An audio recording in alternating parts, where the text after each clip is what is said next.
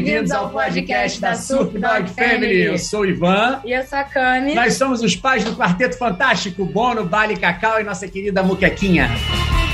Hoje, nosso podcast é super especial. Nós temos aqui uma convidada que é Renata Losso, que é veterinária especialista em nefrologia da Clínica Animalia Pet Care, no Rio de Janeiro, que é inclusive a clínica onde os nossos filhotes são atendidos e muito bem cuidados. e hoje o nosso tema é sobre março amarelo, né? Sobre doenças renais. Às vezes, doenças renais a gente nem sabe, né, que existem em cães e gatos e a frequência, né, que, que elas existem. Então a gente está aqui com essa convidada mais que especial para bater um papo um pouquinho sobre esse assunto. E aí, Rê? Oi, pessoal, eu sou a doutora Renata Losso, eu trabalho aqui, eu atendo no setor de nefrologia da Animalia Pet Care. Eu tô aqui para a gente bater um bate-papo, para tirar as dúvidas, a gente levar um pouquinho do nosso conhecimento aí pro pessoal. Essa Legal. é a ideia. A galera acho que não sabe, a galera tem um pouco de, de na verdade, falta de conhecimento, né, Rê, sobre, sobre essa parte. Acho que as pessoas não sabem de doenças renais em cães e gatos, às vezes não conseguem entender e é muito, é muito mais comum do que a gente imagina, né?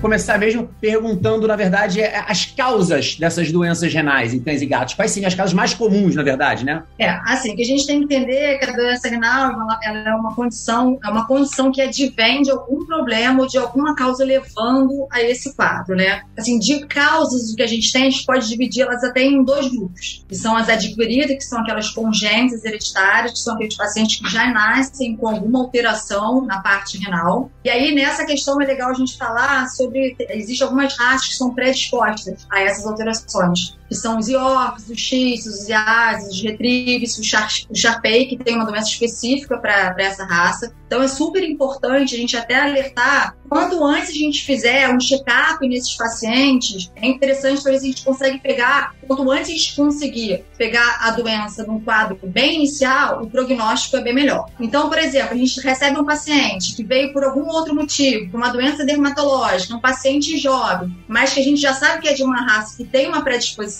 é legal nesse paciente a gente já olhar ele com, com outro olhar, entendeu? E já nesse paciente tentar fazer um check-up ali voltado com o quadro renal, para ver se é o paciente que tem realmente uma predisposição ou não. Existe uma idade mais ou menos mínima que vocês costumam olhar, tipo, ó, tá na hora de fazer o check-up? Assim, normalmente eu peço aí com um ano. Normalmente, o que acontece? Nesses casos que tem a, a predisposição à má formação, normalmente quando a gente descobre, é justamente naquele momento que o paciente está se preparando para fazer uma castração. Então, assim, faz alguns exames de rotina e a gente acaba descobrindo. Só que quando a gente já sabe que o paciente ele é predisposto a ter uma alteração, é, se a gente for pensar, ah, vamos fazer uma avaliação renal, e a gente pensa só na creatinina e na ureia, que é uma forma da gente avaliar. Normalmente, nesse esses pacientes, por eles serem muito jovens e estar tá no início do problema, a creatinina não vai estar alterada ainda vai estar normal. Isso não quer dizer que ele não tenha um problema renal. Então, nesses pacientes que a gente já sabe que tem uma predisposição, o ideal é a gente, além do exame de sangue, fazer o exame de imagem, que é a ultrassonografia, para a gente avaliar se ele já tem alguma alteração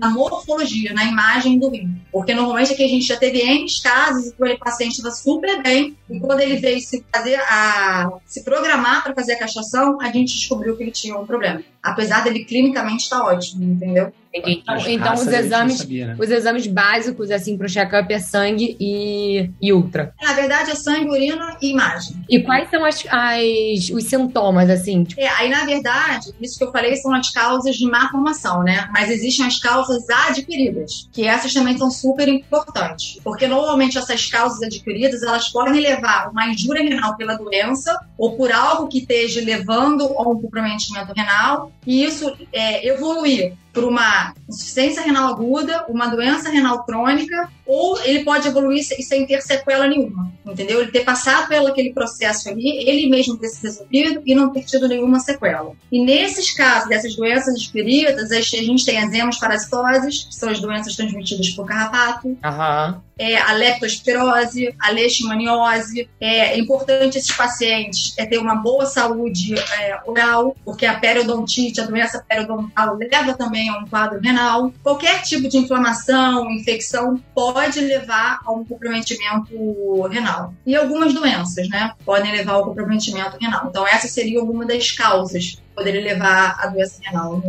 nesses pacientes. Uma pergunta bem leiga aqui. Comprometimento renal, em alguns casos, pode ser dado por conta de medicação? Pode. Aí, no caso, eu entro nas adquiridas em envenenamento, intoxicações, envenenamento planta, intoxicação, medicações que a gente sabe que tem um efeito nefrotóxico. Então, são essas são as, as causas que a gente chama de adquirida, que pode, de alguma forma, levar a uma lesão renal. Essa lesão renal ela pode evoluir e virar um patrão crônico. Entendi, entendi. E, e como que a pessoa é, começa a perceber que o animal dela está com alguma doença renal? É, fora, fora exames, né? É, fora exames. É, fora os exames. Assim, acho que assim, existe algum quadro clínico? É, assim, na verdade, quando a gente fala sobre sintomas, assim, no paciente renal é, crônico, vamos dizer assim, às vezes são coisas muito sutis, como um emagrecimento, uma perda de peso muito sutil que o, o tutor não percebe logo assim de início. Quando ele olha, ele já vê, nossa, como ele realmente emagreceu. E às vezes é tudo muito sutil. É, a poliúrico-adipsia, que é o beber muita água e urinar muito, perda de apetite, ou apetite mais caprichoso, é aquele paciente que começou de uma certa forma, ah, agora ele enjoou, parece que está enjoando da ração, não quer comer essa ração, aí o tutor vai e troca por outra alimentação. Às vezes esses já são alguns sintomas, vômito, diarreia,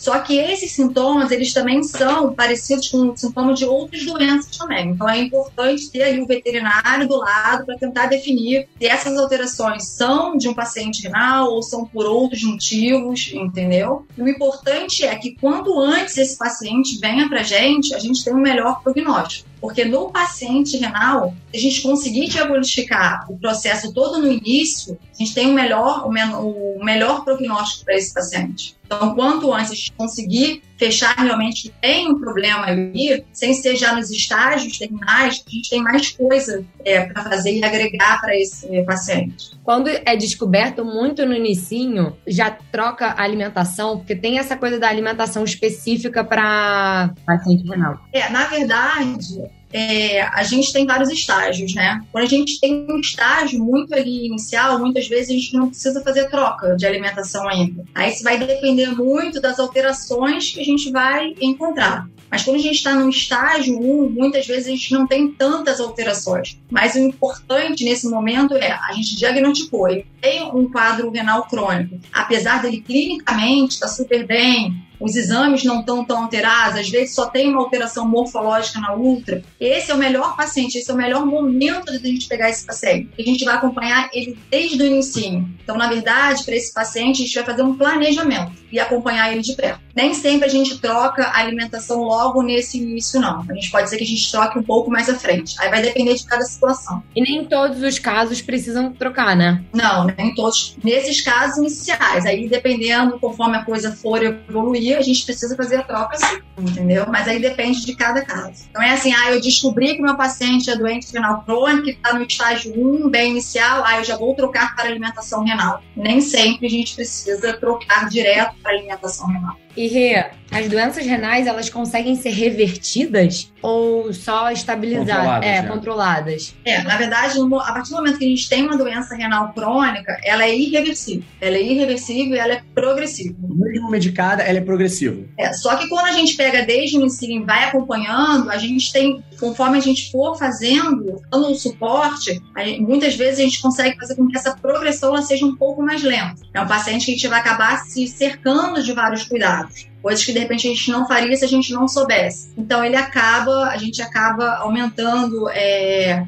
a sobrevida e, e melhorando esse paciente, entendeu? E o paciente com problemas renais, ele tem uma vida normal? Ou tem que ter alguns cuidados específicos? Ele pode fazer exercício físico, não pode? Não, ele pode ter uma vida normal, ainda mais com o paciente em estágio 1, estágio bem inicial, é vida normal, porque assim, clinicamente ele não vai ter alteração nenhuma. A gente só sabe que ele tem um problema e que a gente precisa acompanhar ele de perto. Mas dependendo da situação do paciente, é vida normal. Agora, tem aqueles pacientes que estão em estágio mais em que eles vão estar mais prostrados, eles não vão estar se alimentando, então eles vão estar fracos, aí a situação acaba mudando um pouco. Mas nesses pacientes que a gente já diagnostica um problema ali no início, é vida normal. Nós aqui, né, amor, a gente nunca teve nenhuma experiência com, com nenhum deles com caso né, de não, acho fraqueza que... nos rins? Ou... Não, o único que apresentou uma pequena é, mudançazinha, alguma coisa renal nos últimos anos que fez nada muito significativo foi o Bono. Aí por isso até eu tinha uma pergunta na parte aí de por medicamento, lembra que você falou que a, as doenças renais podem ser causadas até por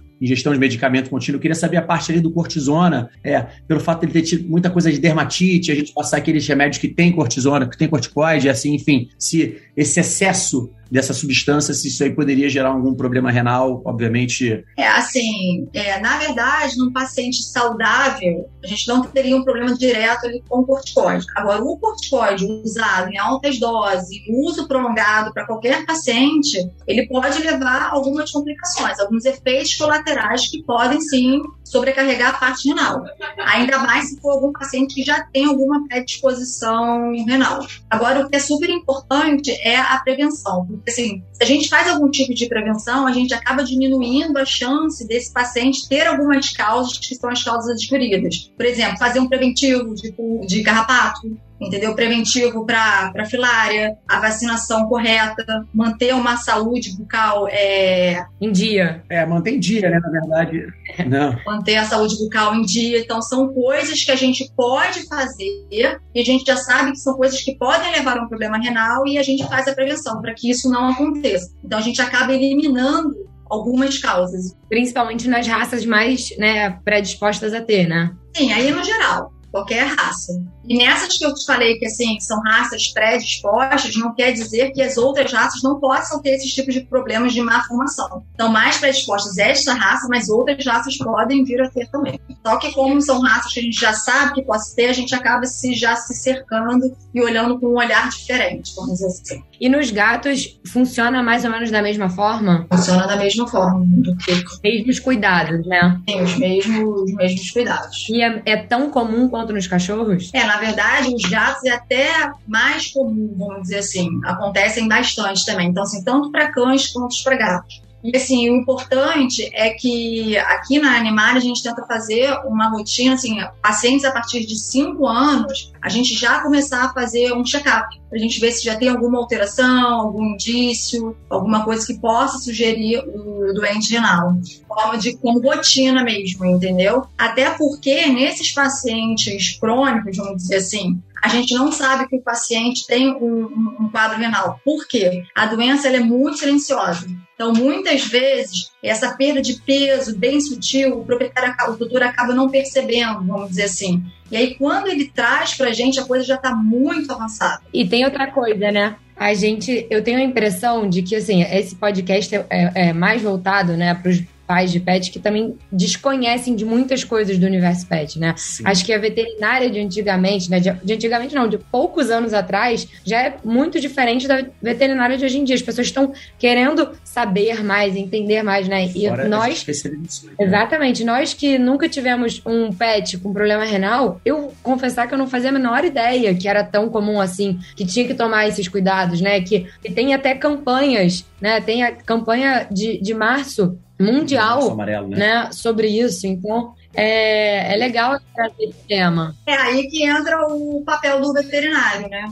Porque, por exemplo, o paciente, às vezes, de, sei lá, a partir de 5 anos, vem para fazer uma vacina entendeu? Não tem nem nada a ver, assim, vem só para vacinar. Aí o veterinário, na sua posição de veterinário, vai falar: ó, vamos aproveitar, já tá com 5 anos, vamos fazer um check-up, vamos ver se tá tudo bem, se tem alguma coisa que a gente já precisa se preocupar ou não. Ou, na verdade, ele precisa ser orientado por nós. Entendeu? Exatamente, a gente, exatamente. A gente, bate bastante nessa tecla, Rê. Eu acho que uma das coisas que a gente passa aí pro pessoal que assiste a gente, nossos seguidores, é da, da rotina dos check-ups. Você tá sempre cuidando dos seus filhotes, você não precisa esperar acontecer. Que as pessoas têm muito essa. Desde o carrapato carrapato, desde um simples carrapato, e apareceu, vou dar remédio de carrapato, sabe? Tipo assim, não, as pessoas ainda têm um pouco esse raciocínio com os cães e gatos, até, até nas doenças. E ele apresentou não sei o quê, vamos lá fazer o exame? Em vez de você fazer um check-up e pegar as coisas no início, caso apareça, é muito mais fácil de ser tratado e é muito mais fácil de dar certo, né, o tratamento, do que você deixar para acontecer. Sim, tudo que você pega muito inicial, você tem mais chance de sucesso mesmo sabendo que não tem cura, que é irreversível, mas a gente consegue dar um suporte para que a coisa não evolua tão rápido. E às vezes num simples check-up você consegue fazer um check-up para várias coisas, né? Sim. Não é um check-up para doenças renais, você pode aproveitar um exame de sangue. É, na verdade, quando a gente vai fazer um. Quando a gente vai fazer, por exemplo, um check-up com um paciente que veio para vacinar, que é um paciente que já está ali com 5 anos, a gente não vai fazer uma, uma coisa específica para a parte renal. A gente vai fazer um check-up. Geral, exato. com exame de sangue, com ultra, e ali a gente vai ver se tem alguma alteração, se tiver alguma alteração, se a gente vai investigar mais a fundo, se a gente vai começar a investigar alguma outra coisa ou não. É, é isso aí, é isso aí. Às vezes as pessoas, ah, vocês estão toda hora levando eles na clínica, o que aconteceu? O que aconteceu? Gente, não aconteceu nada, a gente tá só levando, né, pra fazer o acompanhamento de rotina normal. Às vezes é ali, ver se tá tudo bem, né? Fazer um exame de sangue.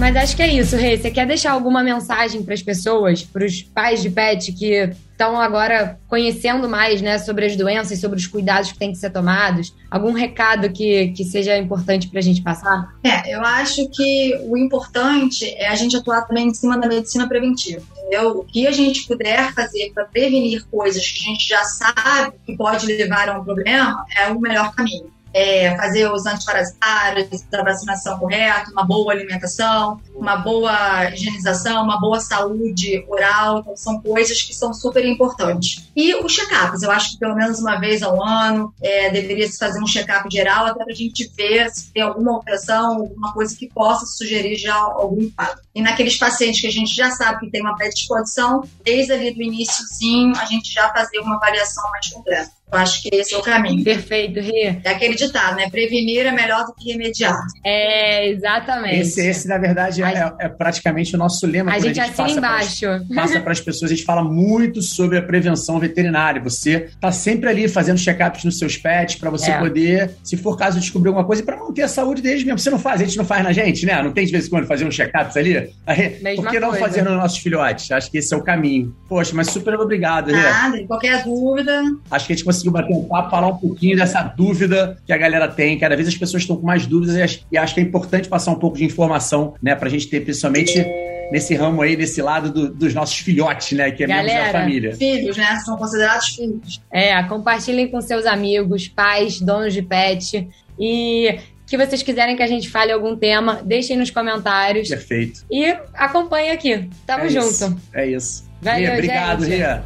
Obrigada, mais uma vez. Valeu, gente. Beijo. Beijo.